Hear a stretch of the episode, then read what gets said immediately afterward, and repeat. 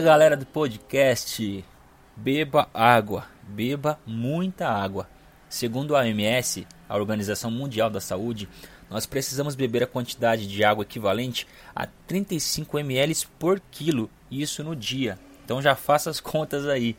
Isso é recomendado para o bom funcionamento do nosso organismo, o bom funcionamento renal, que tem justamente a função de filtrar o nosso sangue.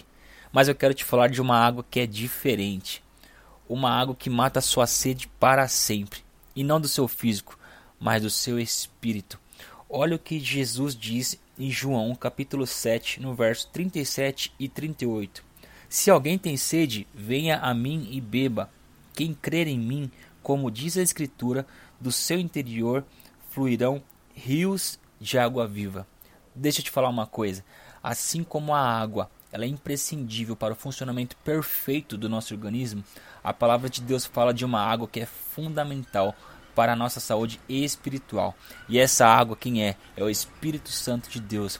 Da mesma forma que o nosso físico não sobrevive sem a água, assim o nosso espírito não terá vida se não houver a água viva, o Espírito Santo fluindo em nós. Estaremos mortos espiritualmente. Da mesma forma que o nosso corpo, ele é formado essencialmente, composto em sua maior parte por água, assim precisamos que o nosso espírito esteja composto pela habitação do Espírito Santo, da mesma forma que a água, ela é o elemento básico e natural para a nossa sobrevivência, assim é o Espírito Santo para o nosso espírito. Então deixa eu te falar uma coisa: beba dessa água e fluirão rios de água vivas do seu interior.